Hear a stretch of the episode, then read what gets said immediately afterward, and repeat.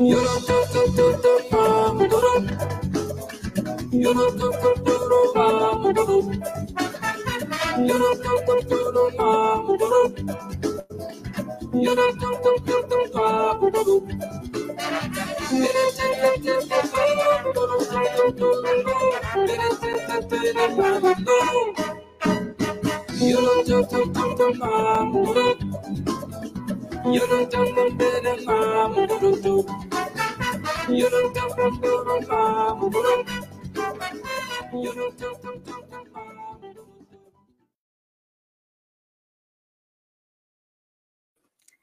Tá aí, três horas e três minutos. Muito boa tarde a todas e todos.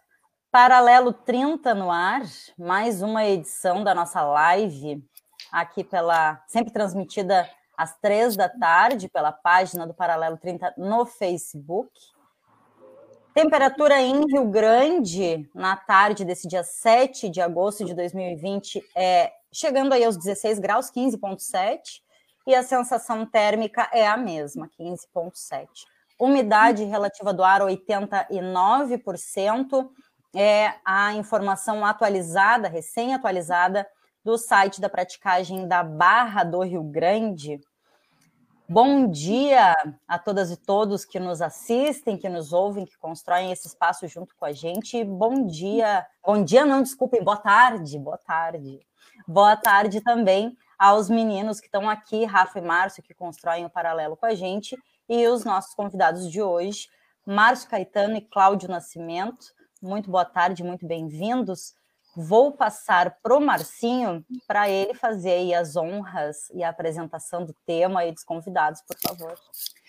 Então, tá, queria agradecer uma boa tarde, então, primeiro, né, a todos e todas, e obrigado pelos meninos terem aceitado o nosso convite.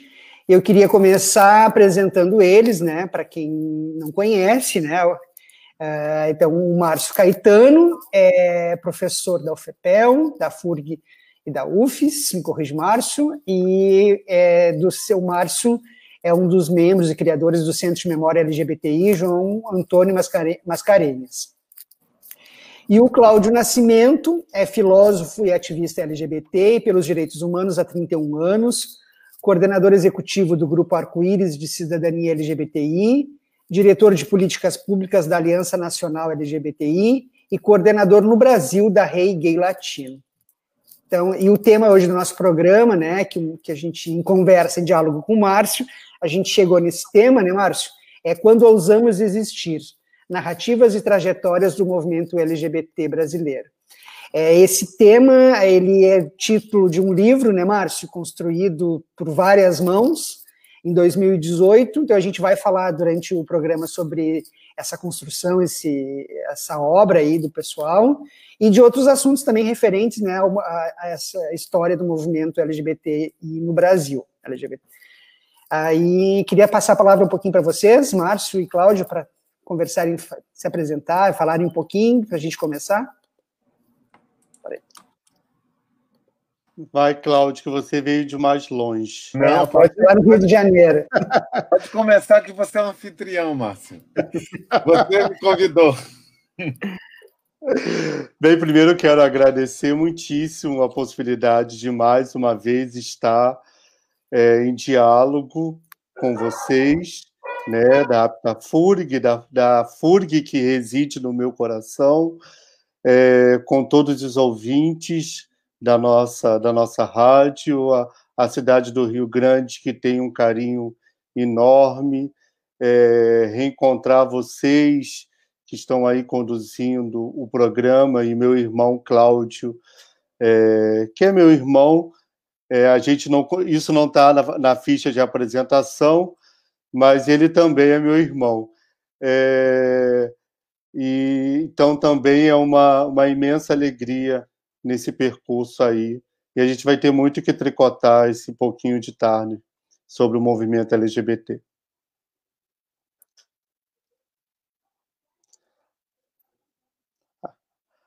Agora é você, Cláudio. É, eu estou tentando também aqui é, colocar os links da, da, da, nossa live em tudo quanto é lugar. Mas primeiro, boa tarde a vocês, todas, todos. É, obrigado por esse convite estar aqui com, nesse momento. 35 anos da instituição, da entidade. É um momento muito importante para se comemorar, levando-se em consideração o quanto que tem sido feito de ataques né, aos movimentos sociais, movimentos sindicais e movimentos professores. Então, é comemorar 35 anos não é qualquer coisa, é muita coisa nesse momento. Segundo, também dizer que, como militante que vem do movimento estudantil, é, todo o meu início de militância começa no movimento estudantil, movimento pela educação. Então, também é uma honra estar aqui com o Márcio Caetano, com o Márcio Oliveira, Rafa Viana e Deca Santoro. Muito obrigado pelo convite. Vamos aproveitar esse momento para bater um pouco um papo, tentar refletir um pouco sobre as trajetórias desse movimento, como que se conecta no momento atual também, e o que, que a gente pensa também de prospecção, né, de ação para o futuro também. Obrigado.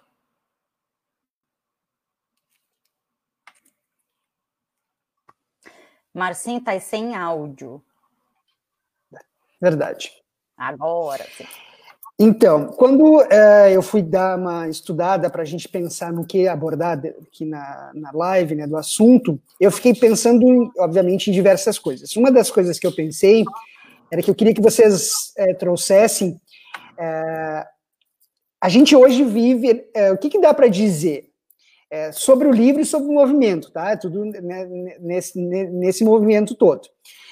Uh, o movimento no Brasil começou em 1978, né? Mais ou menos lá em 78. A gente está em 2020. Que dentro desse, dessa linha aí uh, de tempo, muitos avanços, obviamente, são inegáveis do que aconteceram, né? Mas muitos retrocessos também. Né? Hoje a gente tem parlamentares uh, do LGBT, a gente tem a União Civil reconhecida, é, tantos outros, mas também a gente vê cada vez maior o um número de violência, né, é, de, de, todos os níveis, psicológica e física, mas o movimento ajudou a construir, é, não tenho dúvida que o movimento LGBT no Brasil ajudou a chegar a esse crescente, né, o movimento organizado, né, ajudou esse, queria que vocês comentassem um pouquinho sobre isso, É, vou iniciar e logo em seguida o Cláudio fala. Olha, eu, primeiro eu acho importante a gente demarcar que, é, por mais que a gente tem, tem, é, tenha, é, tenha como hábito criar mitos fundadores, né, criar marcos iniciais das coisas, é, e, por exemplo, daí construir a ideia de que o movimento tenha sido originado em, em 78, é preciso pensar que para se, para se ter as condições de uma criação institucionalizada desse grupo, teve aí todo um trabalho anterior que deve sim ser levado em consideração pra, para a constituição desse grupo, né? E de, um, de, um, de, um, e de uma formação que não ocorre em um período qualquer ocorre em plena ditadura militar, onde é, tanto a direita quanto a esquerda nos olhavam de, com um, uma certa repulsa. Né? Vale lembrar que a esquerda nos acusava de divisionista, né? nós éramos os traidores da, da luta de classe, ou pelo menos uma, um setor de esquerda hegemônico, né? E a direita, nós éramos os pervertidos e tal. É, o mesmo discurso que a gente tem ouvido hoje de forma é, recorrente de queremos destruir a família e que, ao querer destruir a família, queremos ir contra Deus e, e tudo mais. É, mas o fato é que se acumulou força para que 78 se constituísse lá é, em São Paulo, o Grupo Somos. É, mas eu diria que nós temos várias fundações do movimento LGBT. É, e possivelmente muitas delas podem ter ocorrido antes de 78 e que precisa aí uma historiografia dar conta de, de debater isso. Né? A gente tem, por exemplo, é, aqui em Pelotas, alguns vestígios de que existiam alguma coisa é, minimamente organizada nesse mesmo período, e provavelmente vão existir outros lugares do Brasil em que meia dúzia de população homossexual, que naquele contexto é, não, não, não, existia a sigla LGBT, e muito menos as pessoas se assumiam como homossexuais, né? eram os mais variados nomes de entendidos a, a bichas ou sapatão, independente dos. Em suma, as pessoas. É, essa, essa, essa nomenclatura era uma outra, um outro debate. É, agora, se a gente for. Vou dar um salto, né? De, de, de 78, pensando hoje. Quando você diz assim, é, é, que nós retrocedemos, eu não vejo retrocesso. Né? Se tem uma coisa que não existe na, na, no, com relação à população, a nossa companheira Maria, maravilhosa, ótima vê-la aí conosco. Um grande abraço, Maria. Se existe uma coisa que eu acho que é importante com relação à agenda é, das mulheres e mesmo da população LGBT, é que talvez ele não tenha avançado tanto quanto nós queríamos, né? É, não tenhamos, não tenhamos conseguido o que queríamos, mas dizer que nós retrocedemos, é, eu acho que não. Eu acho que é negar. Quando eu diz assim retroceder, parece que eu estou negando é, um conjunto de vitórias que pessoas importantes como Maria e tanta Cláudio tantas outras lideranças que antecederam a nós conquistaram, sabe? É, as bichas efetivamente não vão voltar para o armário e nem tampouco as mulheres vão ficar é, trancadas na, no, no, no fogão, entendeu? Essa realidade já não existe, sabe? Por mais que queiram os conservadores. Então, eu acho que é, existem disputas. E nessas disputas, a gente está aí tensionando. Mas não dá para dizer que perdemos. E por conta dessas perdas, retrocedemos. Não. Estamos disputando.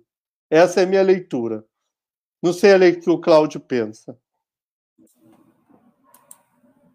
Então, eu acho que, é, primeiro, que eu vou na mesma linha do Márcio, que se a gente for pegar uma linha do tempo é, de toda a trajetória do movimento LGBT, você vai observar uma linha do tempo de ascendência é, em vários aspectos. Se a gente for analisar do ponto de vista da, da visibilidade e da explosão identitária, pensando as próprias sexualidades e identidades, se a gente for pensar do ponto de vista das políticas públicas, do ponto de vista do debate público das homossexualidades, bissexualidades e travestilidades e transexualidades.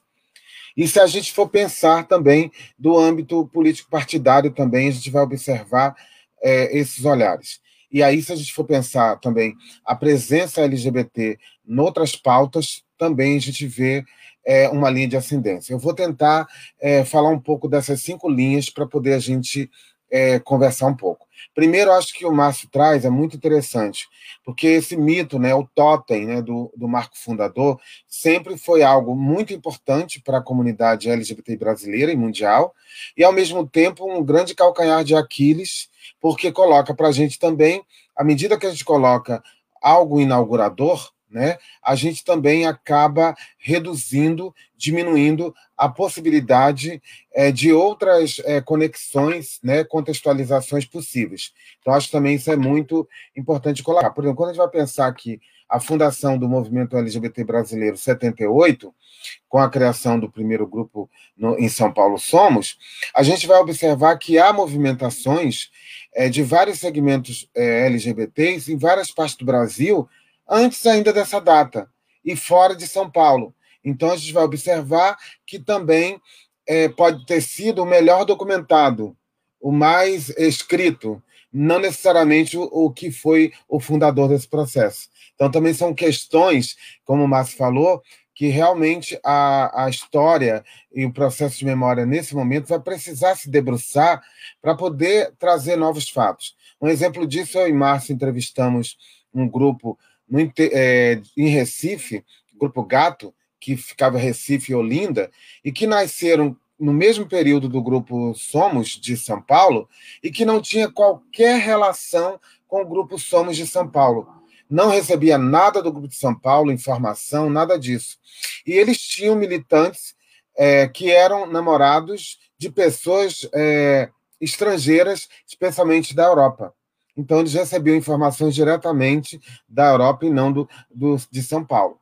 A gente vai observar também, no próprio Rio de Janeiro, você tem, em 1960, a fundação da Turma OK, que é um grupo é, de recreação, um grupo sociocultural, mas que, querendo ou não, se a gente for também analisar, tem aspectos de resistência, de resiliência, de aprender a estar junto, aprender a construir coletivamente. Então, também poderia ser é, um, uma, é, uma usina, uma oficina de aprendizado dessa coletividade também. Então, a gente poderia aqui refletir sobre vários aspectos para poder chegar ao próprio movimento cultural também da Tropicália, né? É, e aí a gente pegando secos e molhados, pegando toda é, essa época de ebulição, é, né? do, do é, hip, dos estudos culturais, é, negro, mulher, é, no, é, nos Estados Unidos, no Brasil. Então, a gente é, precisa também contextualizar. Mas, logicamente, que para pensar a referência política do movimento social, é, essa data de 77, 78 é uma data importante, porque também é, nasce, como o Márcio vai falar melhor que eu ainda, o historiador, mas sobre nasce o jornal Lampião da Esquina, que é, talvez, na minha opinião, Márcio, não sei qual a tua, o jornal, o Grupo Somos tem um papel importantíssimo, mas muito restrito a São Paulo. E o grupo, é, e o Jornal Lampião da Esquina acaba sendo um instrumento importantíssimo para é, se constituir, mesmo que não fosse a sua missão e nem o seu desejo, acabou se constituindo como uma voz nacional dentro da ditadura que aglutinava essas pessoas, que no primeiro momento não tinha o objetivo de ser um jornal é, é gay, um jornal LGBT, tinha o objetivo de ser uma voz para dialogar sobre todas as diferenças, oprimidos e as oprimidas, porém, em dado momento, até mesmo por disputas internas é, do conselho editorial, foi se é, encaminhando para é, o lugar de um jornal de voz homossexual, né? Então também acho que é importante e tinha uma circulação nacional, passou a ter uma circulação nacional. Então passou a ser um instrumento de conexão de diversas possibilidades que estavam surgindo naquele momento.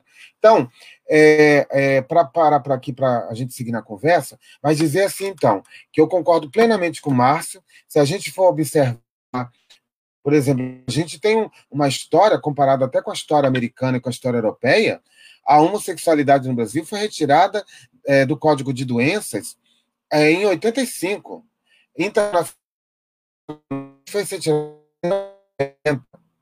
Há, há pouco tempo, a, a Inglaterra retirou a homossexualidade do Código de Crime, na década de 90. E nós nunca, é, é, no, no, depois do Código é, no Império e tal, o Brasil é, não tinha nenhuma criminalização direta à comunidade LGBT. Então, eu acho que também são questões. Se a gente pensar também a própria luta é, também da comunidade LGBT, a primeira vez que esse tema dos direitos no Congresso e tal, assume um lugar mais organizado é 87, com é, João Antônio Mascarenhas, é, considerado um dos ativistas, é, um dos primeiros ativistas de, de advocacy político jurídico do país, né? Ele organizava as coisas tudo, era muito metódico, pegava as cartinhas, mandava car Cláudio, carta pro... desculpa te cortar. É, Caê Rodrigues, um dos fundadores do movimento Olha, LGBT, tá acabou de entrar aí. Que luxo! É por isso que eu. Desculpe, desculpe cortar, mas era importante demarcar Muito importante. Ele tinha que estar aqui dentro com a gente, gente. Pelo amor de Deus. Ele é, ele é um dos fundadores do movimento LGBT brasileiro, carioca ele é, participou do, do, primeiro encontro brasileiro de homossexuais, ele e o esposo dele, que já faleceu, é, é, John McCarthy. ele, Caê e John McCarthy, Augusto Andrade e Luiz Carlos Freitas fundaram o grupo Arco-Íris Cidadania LGBT, o grupo que eu e Márcio somos parte.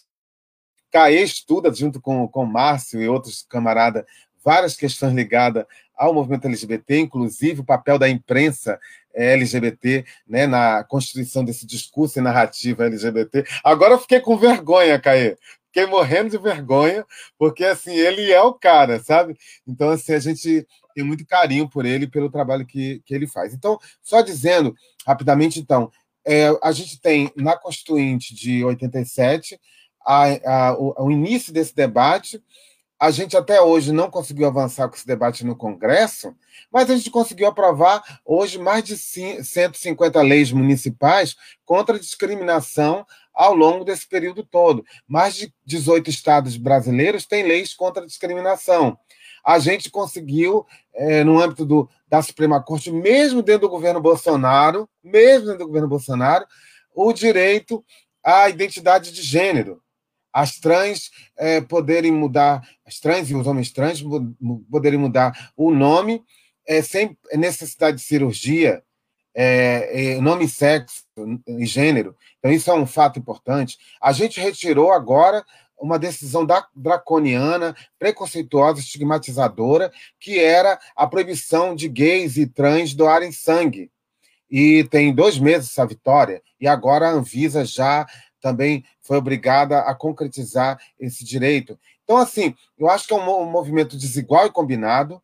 É, de, é, é, é, combinado porque a gente tem uma causa a, a, a, lutar, a avançar, e é desigual porque a gente trabalha com, as, com a conjuntura, e à medida que a gente vai entendendo quais as forças de oposição, de rejeição e de ali, aliança e de apoio, a gente vai fazendo avançar mais ou menos determinada pauta é, no Brasil. Isso significa dizer que o movimento está alheio ao debate sobre a ruptura democrática? sobre a, a, o esvaziamento da, de uma democracia de alta intensidade, de um Estado de direito democrático radical que, que seja é, é, capaz de fazer com que a civilização avance mais no país, nós não somos alienados, nós estamos vendo que há um processo de esvaziamento da, da, do conceito de, de república, de república brasileira, né, de coisa pública, da res pública, um esvaziamento é, dos direitos é, individuais, coletivos e difusos, e é essa disputa, como o Márcio está falando, o tempo inteiro que o movimento social LGBT, como outros movimentos também, é, os sindicatos e outros estão fazendo. É um é um puxa-corda, um puxa de lá, a gente puxa de cá e vamos é, trabalhando. Se a gente fosse ob observar, é, o Bolsonaro já queria impor a, uma ditadura bolsonarista já no primeiro mês de governo. E o tempo inteiro ele é pressionado é, a, e, e, e há um, uma, um conjunto de forças que força para que esse pendão não, não vá mais para o lado de lá. Então é, é isso, é a força viva da sociedade que está fazendo com que a gente consiga disputar também esse, essa narrativa, esse imaginário social. Logicamente que, que o ambiente é, é, aumentou o ódio, aumentou a rejeição, a, os dados de violência. A gente se pergunta, eu e Márcio sempre, e outros também, é, se aumentou mesmo a violência ou se a violência está mais visível. Esse é um debate também que a gente precisa fazer, Márcio, Márcio Oliveira, porque na prática hoje existem mais instrumentos na sociedade civil e até mesmo públicos também que a comunidade tem de canais para fazer a denúncia. E a própria comunidade, o próprio indivíduo, a própria pessoa trans, les, gay, bi, uh, não binário, todos, todas as nossas opiniões de letrinhas. Eu vi Regina Facchini passando aí também. É, não sei se eu errei, mas eu acho que eu vi, ela estava aqui também com a gente. Nossa queridíssima da Sopinha de Letrinhas. Então, eu acho que é isso, é um processo de disputa e que nós, também do movimento social, temos a agenda da comunidade de luta e tal, e uma agenda também que a gente constrói coletivamente contra os movimentos sociais. Na realidade, as violências sempre, sempre existiram. Na realidade, hoje, já, né, alguns famosos falaram isso um pouco há tempo atrás, né? Hoje elas só, só são gravadas, filmadas, né? sobre o racismo, era sobre a, na época da pauta, né? Quer falar alguma Exatamente. coisa, Deca? Eu quero Exatamente. voltar. Eu, Não, eu queria eu voltar depois para falar um sobre a democracia, mas eu voltar contigo, Cláudio, mas antes queria fazer uma pergunta para o Márcio. Mas antes eu queria abrir para a Mariazinha falar, dar um, dar um salve aí para gente. Então, é um salve a todos, todas e todas. Um, legal estar tá aqui, um abração, uma saudade muito grande do Márcio. E conhecendo o Cláudio, prazerzão. Já vi que a Cláudia Penal passou por aqui. Estivemos juntos e juntas, né, num, num seminário muito legal que o Márcio Caetano nos proporcionou lá pela FURG e dizer que essa luta é uma luta permanente. Né? Quero reafirmar a importância dos movimentos, porque a legislação pode ser ótima, mas ela não pode ficar uh, congelada. Nós precisamos tomar posse, conhecer a, a legislação para exigir que ela seja implementada. Né? Essa questão da, da, da autorização para doação de sangue, né, há dois meses atrás, é algo assim que que faz a gente ficar na, tentando refletir, né? E é muito difícil de poder compreender que pessoas pudessem negar, né? A, a doação de sangue das pessoas LGBTQI+. Né? Não tem, assim, em sã consciência, mas eu acho que em sã consciência, nesse momento, poucos de nós estamos, né? Então, é um prazer estar aí com vocês, né? Esse nosso espaço é um espaço plural, né? e, e eu peguei, claro, já um pouquinho da fala de vocês, né? e quero reforçar também que os vários movimentos que se constituíram né, internacionalmente no Brasil, muitos deles não têm ou não tiveram um acompanhamento e, e uma, um acompanhamento no sentido de publicação. Né? O Rio Grande do Sul teve desde muito tempo, um movimento gay, né, bem forte, né, os times de futebol, né, criaram o, sua, o Grêmio, foi o primeiro que criou a Coliguei, né, então eram formas também, né, uh, diversas de colocar essa pauta, né, dar visibilidade a essa pauta. E é isso que a gente está fazendo hoje mesmo, em plena pandemia. Um beijo muito grande em todos e todas. Estou por aqui. Obrigado, Mariazinha. Ô, Márcio, é, eu sei que eu queria que tu falasse um pouquinho da história, da, da trajetória que levou vocês a fazer essa pesquisa do livro, né? Ele ele está disponível na internet, né? Só tu depois a gente coloca com o título do da live aí, né? É, quando usamos existir, né? Ele só digitar e ele consegue acessar, todo mundo consegue acessar o livro. E isso é importante, né? Porque quantas pessoas não têm a possibilidade, não conseguem ter acesso a obra física, então a internet está aí, então uh, o link está bem fácil lá para poder eu queria uh, poder acessar. Mas eu queria que tu nos contasse, principalmente porque eu conheço o trabalho já, eu sei que vocês fizeram também uh, imagens e entrevistas em todo o Brasil, né, entrevistando todas essas personalidades do movimento, na realidade, que ajudaram a construir, porque uma das coisas que a gente sempre conversa aqui no, no programa, né, que no, no outro programa a gente ainda falava, é, né, que é o respeito que a gente tem pelo, pelos que nos antecederam, né, como o Cláudio muito bem falou, o Márcio também, né, não demarcando o período, né, mas, como você falou, pode ter sido organizado o um movimento quanto tempo antes também, né, mas então essa é quão importante, né, esse resgate, né, a gente ter esse respeito com quem nos antecedeu, né. Eu queria que tu falasse um pouquinho sobre isso, Márcio. Então, esse, esse, esse projeto, ele origina-se em 2016.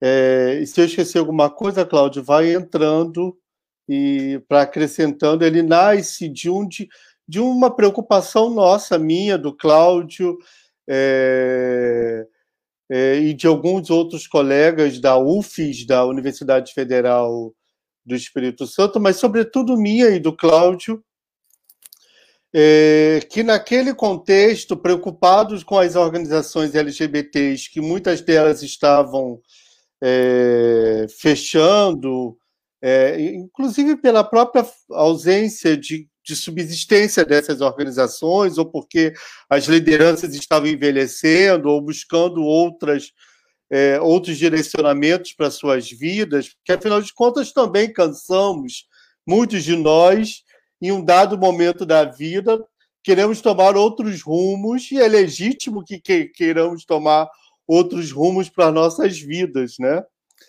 É, e nós estávamos preocupados com essa, com essa com essa memória do movimento LGBT é, em 2016.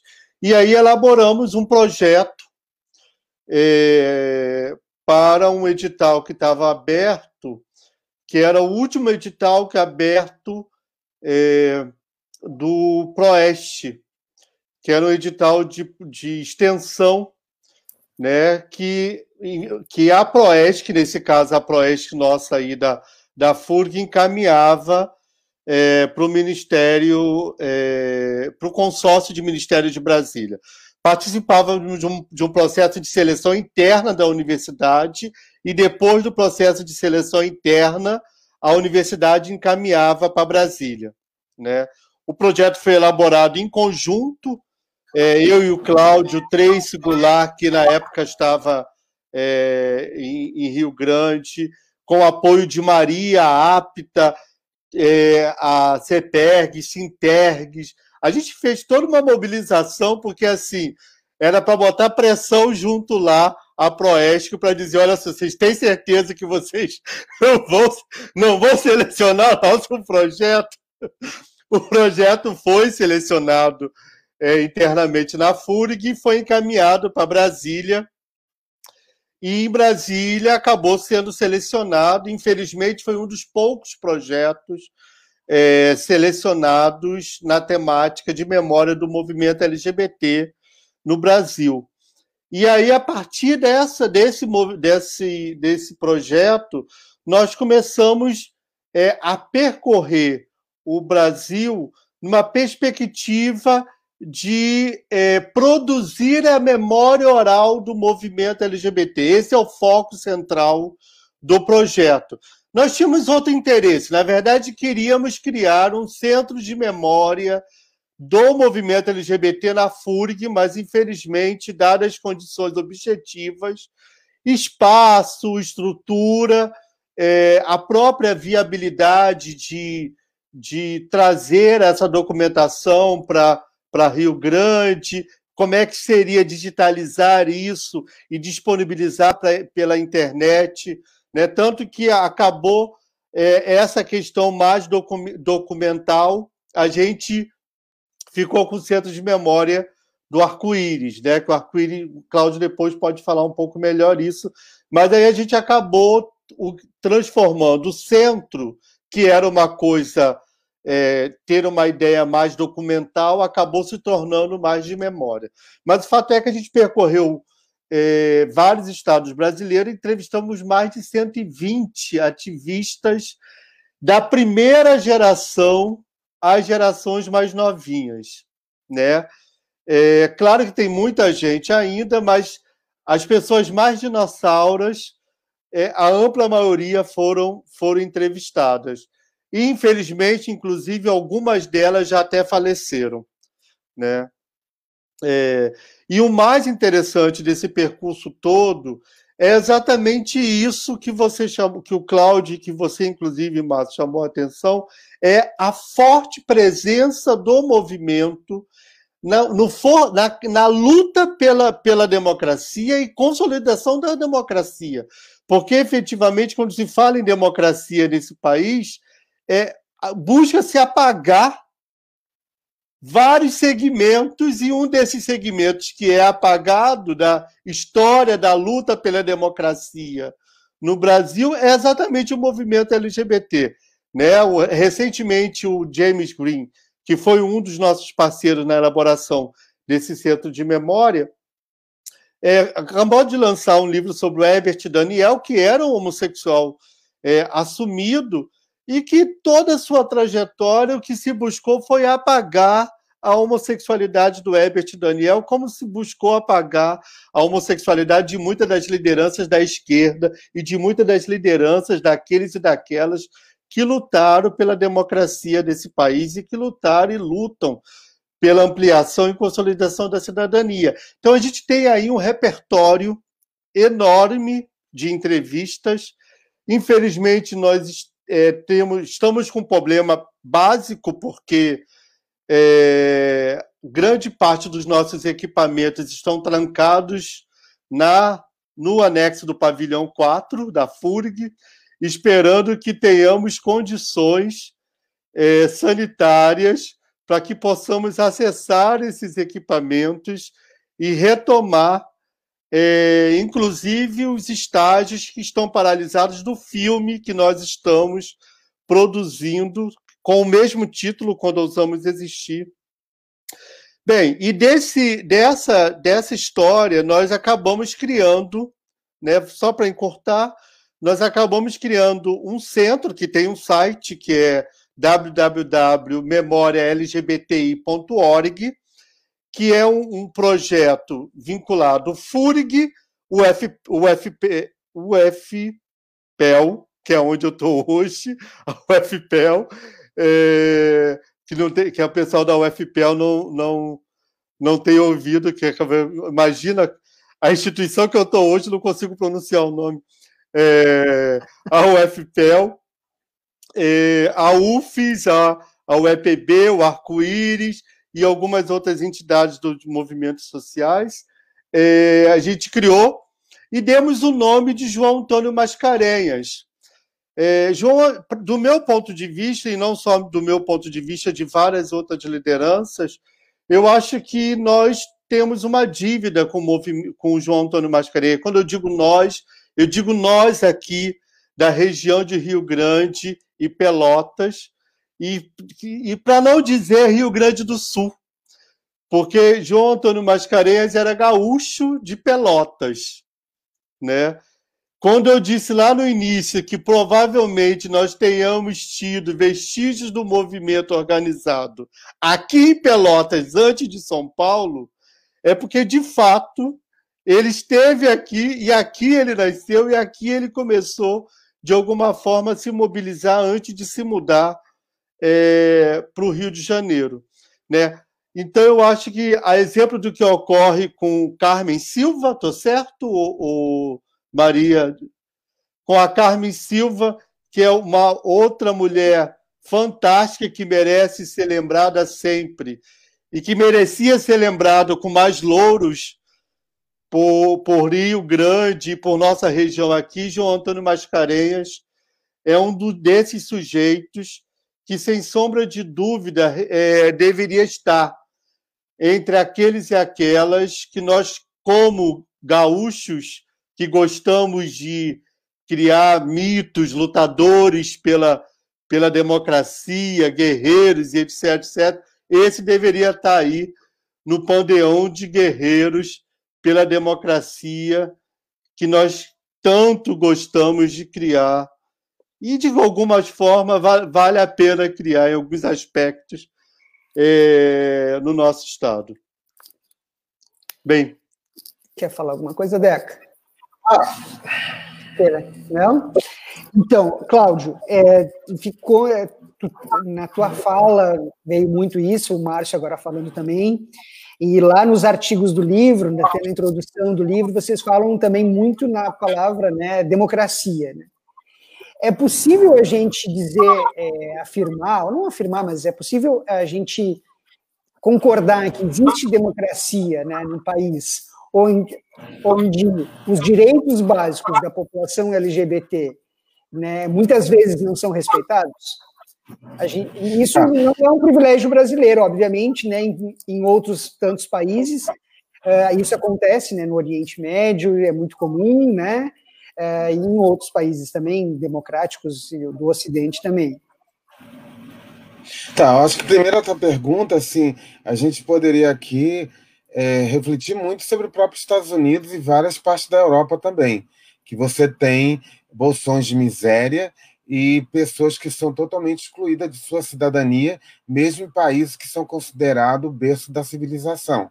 Então, o que talvez a gente vai precisar avaliar, que aspectos, que elementos a gente consideraria como aspectos importantes para se definir é, que estamos num, num, regime democrático ou não. Né? E aí, se a gente for pensar aqui no Brasil, nós vivemos uma democracia que ainda não é democracia, não é uma democracia direta, por mais que os movimentos sociais briguem por isso, queira ser mais ouvido e é, que faça um trabalho forte do controle social, mas ainda a gente está muito é, é, focado, fortalecido na democracia representativa, que é aquela a cada quatro anos, né, na eleição municipal, na eleição estadual e federal, escolher as nossas os nossos representantes para compor o establishment de poder é, que vai como se, se sustentar ou garantir a democracia. Por mais que a Constituição diga lá que está garantido o direito à participação social, né, é, das pessoas e, e, dos movimentos em diversas políticas públicas, a gente sabe que é uma luta você trabalhar, é, garantir que realmente o movimento social, seja qual for, seja ouvido em políticas públicas específicas na área que atua. Né? A gente está vendo aí todo o debate é, ontem, anteontem e ontem hoje sobre as queimadas e todo o garimpo na Amazônia e o governo, de forma cínica, dizendo que os índios querem é, o garimpo porque acharam que os índios sempre iam querer só é, ficar lá dentro da, da, da, floresta, sem nenhuma atividade econômica e tal. Isso é uma, uma postura cínica, farsante, porque se a gente for ver, é, não estamos dizendo que não possa a, a, comunidade indígena não ter uma atividade econômica, não, mas isso dentro de todo um parâmetro é, ambiental, de, de segurança e tudo mais. Mas aí o governo utiliza isso de forma bastante é, cínica e de, e, e de distração né, da sociedade. Então, assim, agora, só que a gente precisa também pensar muito. Eu, eu sou um cara vindo, eu sou, eu sou do PT, é, militante do PT, Sou, é, é, tô na esquerda é, desde que eu, que eu me tenho como gente, né? Desde 14 anos, é, fui de corrente trotskista e tudo mais, né? Mas eu tenho assim um olhar que, que é, às vezes tem sido muito complicado, porque, por exemplo, a gente tem é, em setores, eu brinco até aqui no movimento LGBT do Rio de Janeiro. Tem gente que vai ficar com raiva de mim que vai ouvir agora, mas vai ouvir. Ou é radical completo, né? ódio total de conversar com qualquer um que é diferente, ou é adesista total. Né? Então, assim, não entende que é possível na democracia e no ambiente da disputa nos movimentos sociais e também na relação com os partidos, com a visão política, a gente poder fazer a disputa, a disputa das nossas narrativas sem necessariamente é, é, eu fazer isso no ambiente de ódio ou de querer matar o outro, né? Então, isso também, é, se a gente for ver, é, a gente está vivendo também um processo que, na própria esquerda e no movimento social, a gente vai precisar refletir que nesse ambiente de muita polarização, é, também se estabeleceu entre nós um ambiente de muita rejeição de muito ódio. É, falou que é, é, é, rosa clarinho, e outro disse que é rosa pink, aí pronto, já é motivo de um babado fortíssimo. Só que todo mundo é rosa. Ou eu estou dando esse exemplo, poderia ser vermelho, poderia ser verde, né? Todo mundo é rosa. Então, isso é um pipinão que a gente está passando agora também. É exemplo do que a gente está vivendo nesse momento é, político, onde a gente. Eu estou fugindo um pouco do debate que é LGBT, mas é para também. É, que isso também interfere na questão LGBT também. A gente tem a esquerda toda dividida quase todos os estados, cada um com seu candidato a prefeito e não sei o que mais, para as eleições. Então, assim, isso só traz para a gente um, um, um olhar de como que é tão complexo esse debate sobre democracia, sobre representatividade, sobre é, diálogo e construção. Até hoje ainda, é, infelizmente, a, a, a, direita nem vou falar, que a direita trabalha a temática LGBT numa lógica é, de consumidor. A gente não é cidadão, a gente é consumidor. Compra, vende, então tem poder aquisitivo, então pode, tem que olhar para essa pessoa. É, o liberal. Mas ainda, né, o de direita olha para a gente e pensa, ah, pode ser mais um voto para mim, tá, tá, tá. Né? E agora a esquerda, a gente ainda tem na esquerda gente que acusa a comunidade LGBT de, de ser diversionista, de é, distrair a pauta principal, de que a pauta identitária, é, é, nesse momento que a gente está vivendo do ódio, do, da rejeição, ela pode atrapalhar a pauta é, progressista, a pauta é, da democracia e a pauta é, econômica, social, quando que na prática hoje a gente debate muito fortemente é não é possível construir um novo mundo, um novo país, é, se não constituir-se de uma agenda que combine luta econômica, é, transformação das estruturas é, do Estado com transformação cultural. Não tem como. Não é possível é, é, ainda trazer um, uma, uma, uma mentirinha da década de 80 para nós, de que dizia: não, espera um pouquinho, daqui a pouco nós vamos tratar a pauta de vocês, deixa primeiro a gente resolver essas questões. Aí, quando a gente resolver essas questões mais estruturais, aí a gente trata de vocês também. Como se a questão é, identitária não tivesse conectada, Luciano Lobato, concretamente com também as questões de classe. Porque quando a gente vai ver justamente é, que essa conexão entre classe, identidade é, e tudo mais, a gente vai perceber exatamente um grau amplo de, é, de vulnerabilidade social ainda maior dessas pessoas. Né? Então, o é, gay ou lésbica, negra, favelada, é, trabalhadora é, é, precarizada, então isso tudo tem que estar colocado na ordem do dia. É preciso, é, não é possível mais desconectar as questões. O que a gente precisa fazer, logicamente, é graduar é, em que momento as, as ações, as temáticas vão, a temática vai ter um determinado espaço maior, em outro menos, e assim vai. Mas o debate da interseccionalidade, o Lobato está me dando aqui a, as plaquinhas, eu estou adorando. Então, o debate da interseccionalidade, obrigado, Lobato. O debate da interseccionalidade é fundamental estar tá, tá conectado hoje com o debate de classe. Não, não vejo hoje um sindicato pensar a questão dos professores e das professoras no campo da educação sem pensar também como vive esse professor, essa professora negra. Essa professora mulher que trabalha e em casa chega ainda, tem que fazer dupla jornada, tripla jornada do negro gay, negro gay ou lésbica é, é, que, que chega na escola, o lugar que seria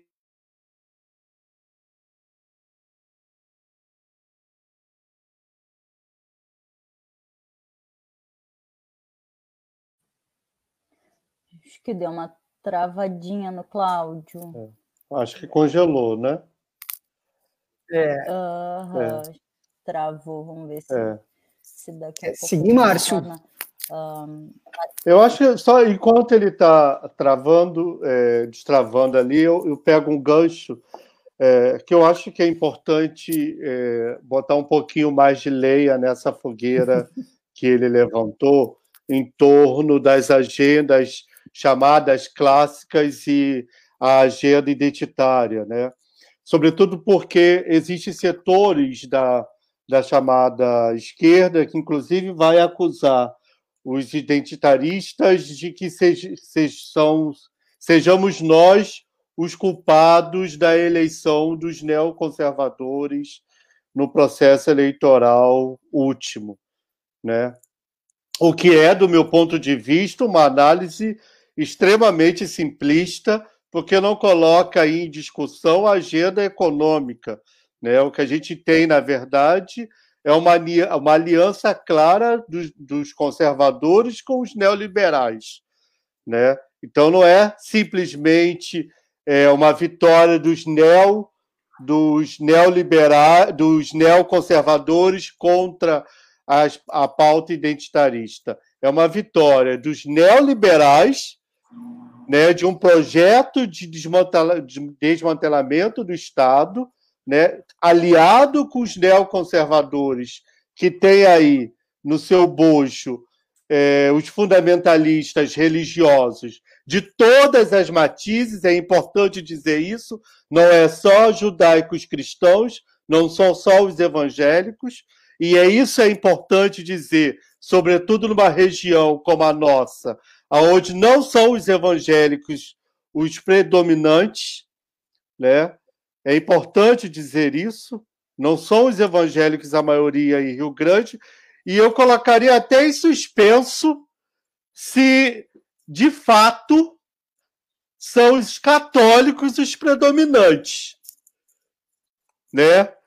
Mas isso é um outro debate, é uma outra agenda. Uma outra agenda. É... Não nos faltam agendas, inclusive. É, não me falta. Mas o que eu acho, eu estou querendo dizer com, com, com isso, é, ou objetivamente, é que essa aliança dos neoconservadores e os neoliberais é que, sem sombra de dúvida, vai resultar é, na vitória desse projeto que vai, de alguma forma, construir inimigos. E dentre os inimigos que foram eleitos é, para serem combatidos estão a população LGBT, estão é, a, as mulheres, estão os negros, até por uma questão histórica. Né? Até por uma questão histórica, vamos ser francos. É mais fácil bater nesses. É, é mais fácil bater nesses. Porque esses, é, até porque esses, é, ao contrário daqueles, esses, para terem cidadania, precisam conquistar precisam lutar. Aqueles já nascem cidadãos. Então, quando eu vejo é, setores de esquerda, por exemplo, dizendo contra a, a, a, a interse interseccionalidade da pauta identitária, é, o, que eu, o que eu particularmente penso é que o que ele está querendo dizer, na verdade, e que o que lhe interessa é manter a hegemonia dele no controle da pauta. Né? O que ele quer, na verdade, é permanecer é, controlando a agenda. Né? Quando ele não quer, por exemplo, que as mulheres, com a sua pauta, disputem é, a agenda com ele, quando ele não quer que a população LGBT, a população negra, as mulheres negras, a, a, as pessoas com deficiência todas essas pessoas que interseccionam as suas agendas vão disputar a pauta com eles, esses hegemônicos que são os mesmos que, tanto na esquerda quanto na direita, dominam a máquina. Porque não muda o perfil.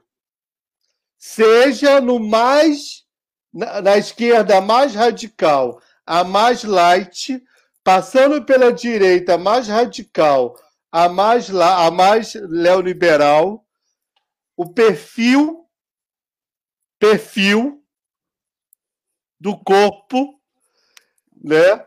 E a, a árvore genealógica não muda muito, né? Então eu acho que é, me parece essas críticas também têm muito a ver com a necessidade de se manter a hegemonia é, de, de, desse grupo no controle do debate. Eu me lembro bem de Maria de Lourdes várias vezes narrar que em muitos momentos, para ela ser respeitada quando era vereadora da, de Rio Grande, ela tinha que gritar. Porque se ela não gritasse, as pessoas não ouviam. Né? Ou seja, ignoravam a presença de uma mulher ali falando. Né? Aí, quando ela gritava, todo mundo ficava pio. Aí já falava que ela era raivosa.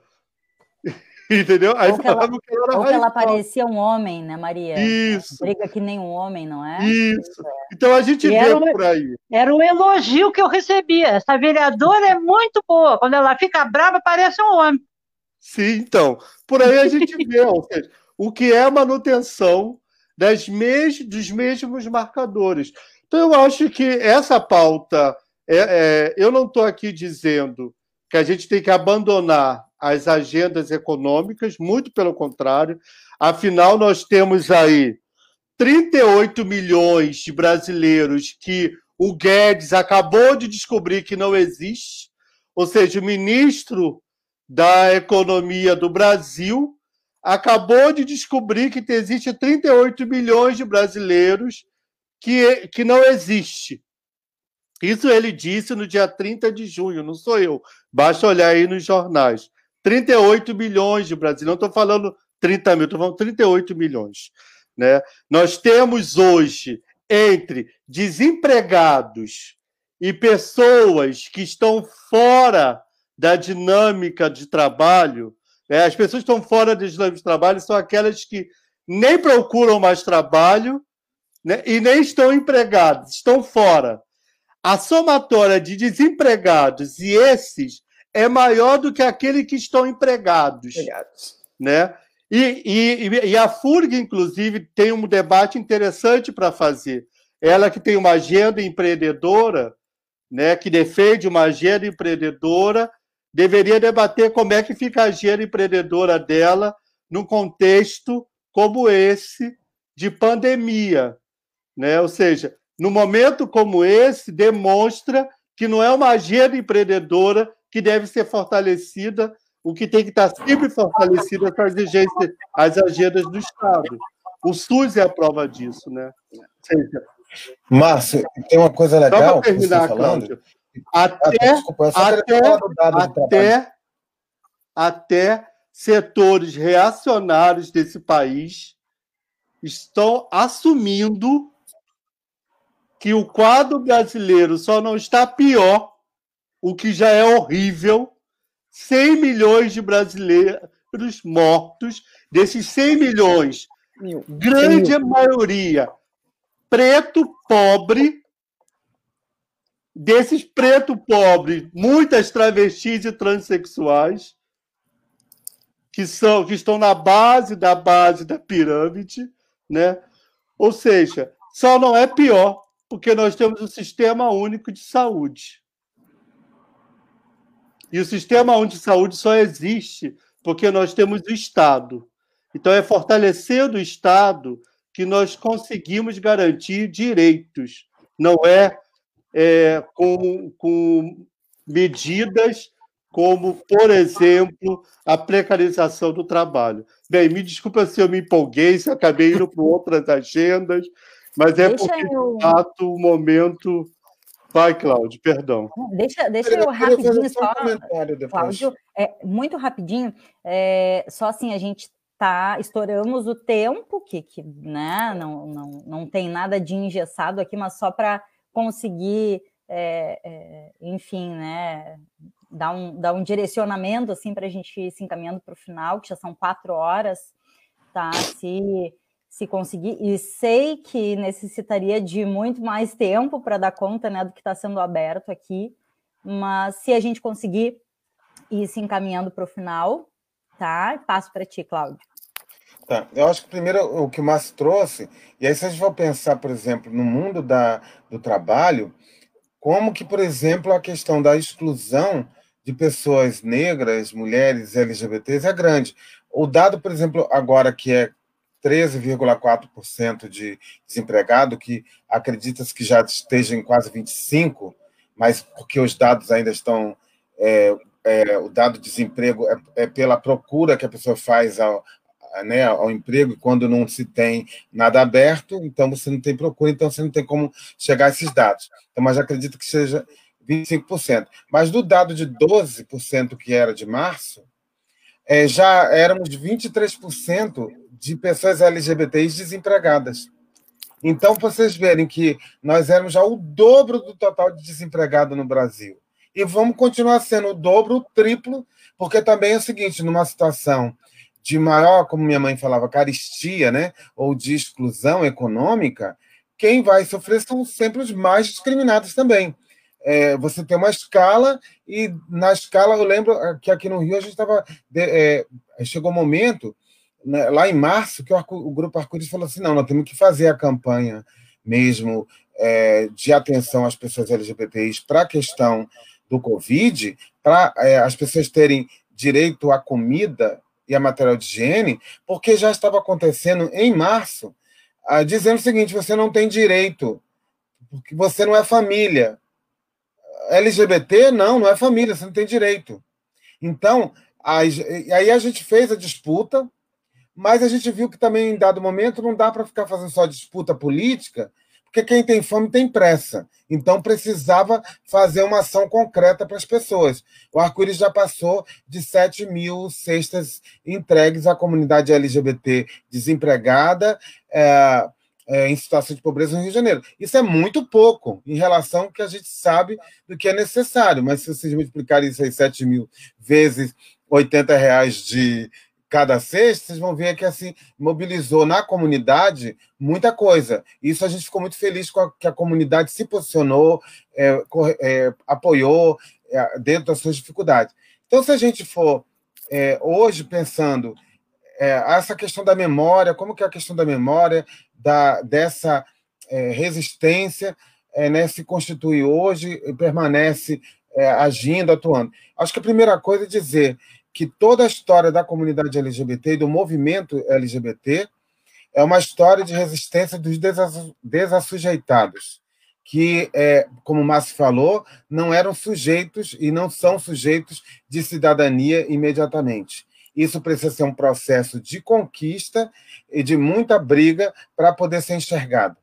Esse é o primeiro passo, primeiro ponto. Segundo ponto é a gente precisa fazer com que no debate da democracia brasileira o tema de direitos humanos e o tema das diferenças é, sejam incluídos como temas também fundamentais para que essa pauta tenha, é, de, tenha alta intensidade.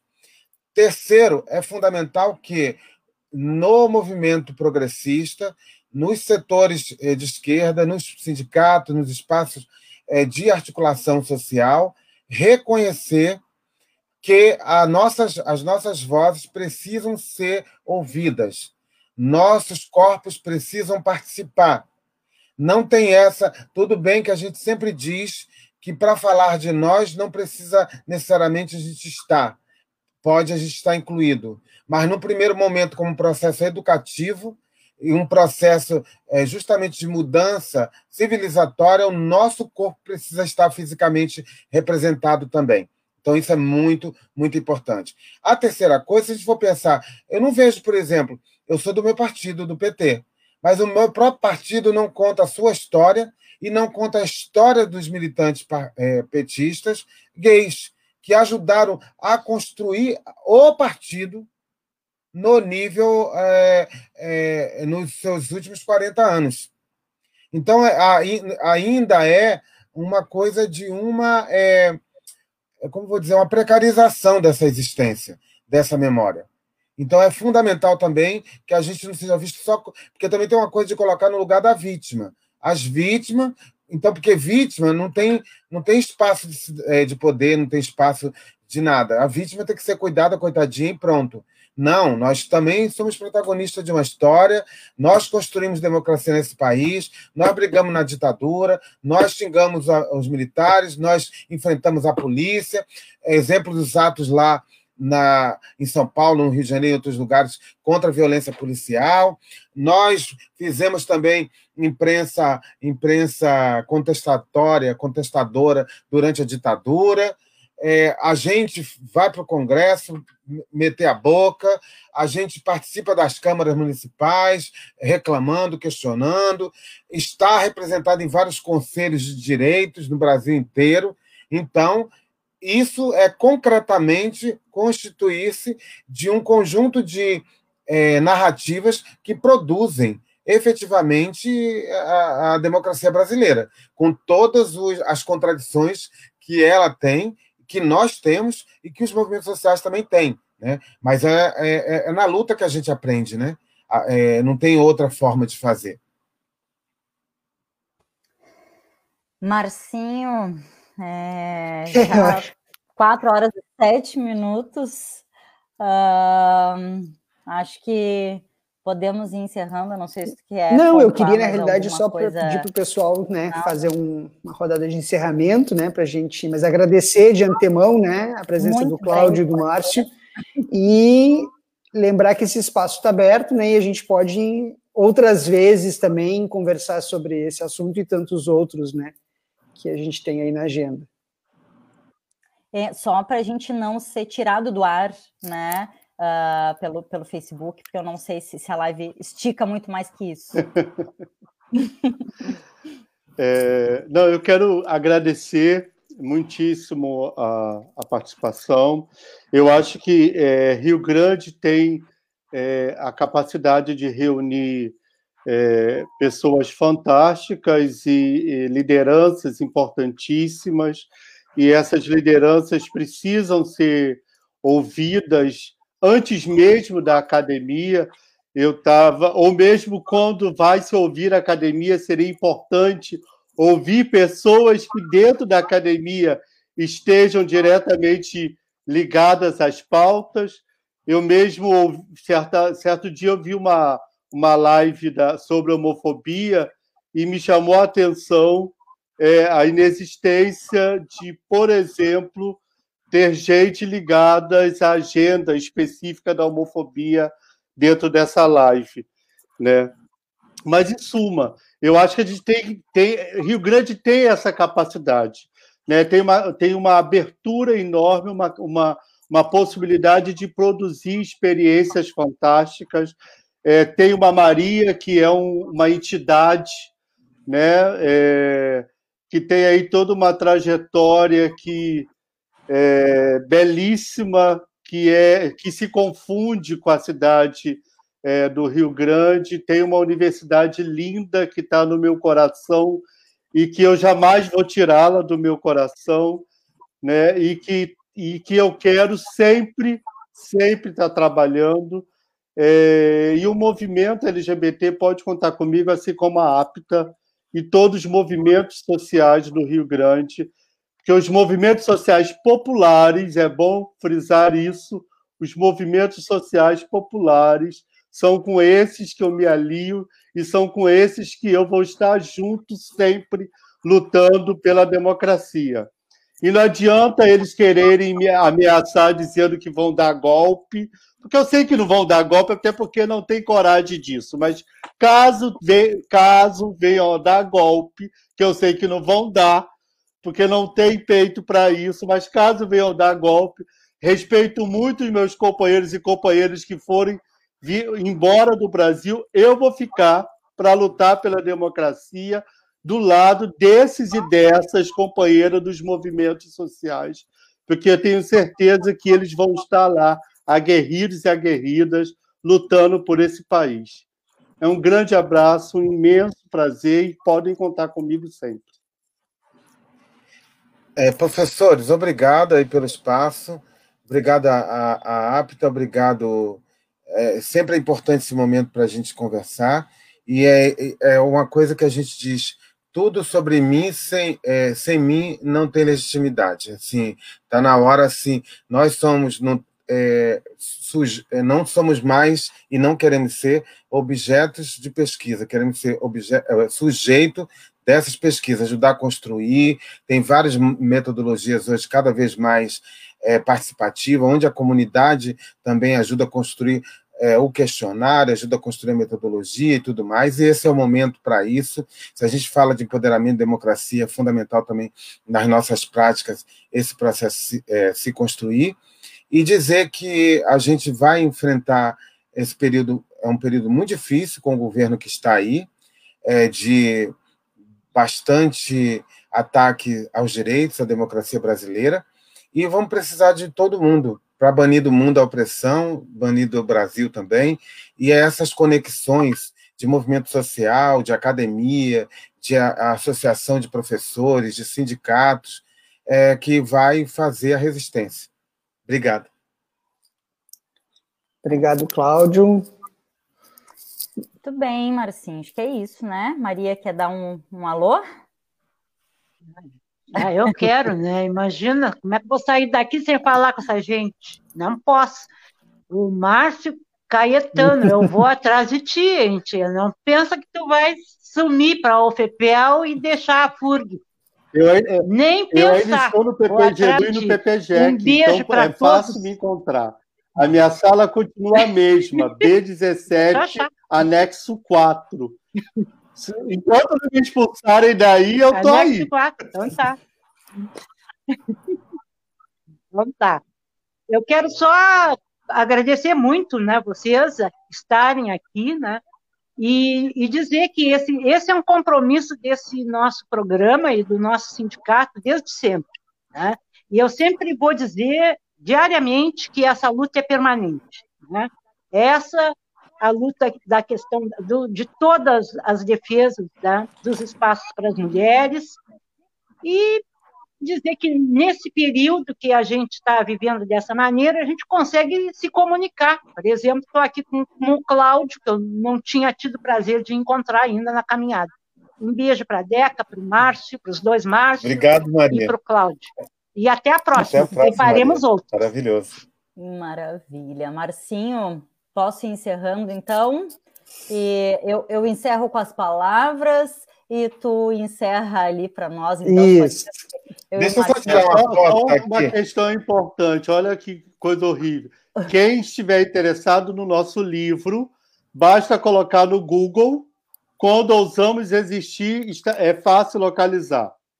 Maravilha, isso mesmo. Maria, olha para cá para a gente tirar uma foto, Maria, da gente. e essa agora, live. Agora, novo aprendizado, essa foto assim, né? E essa live Aqui... vai ficar salva, tá? Na página do Paralelo. Agora, quando finalizar, ela já fica lá salva.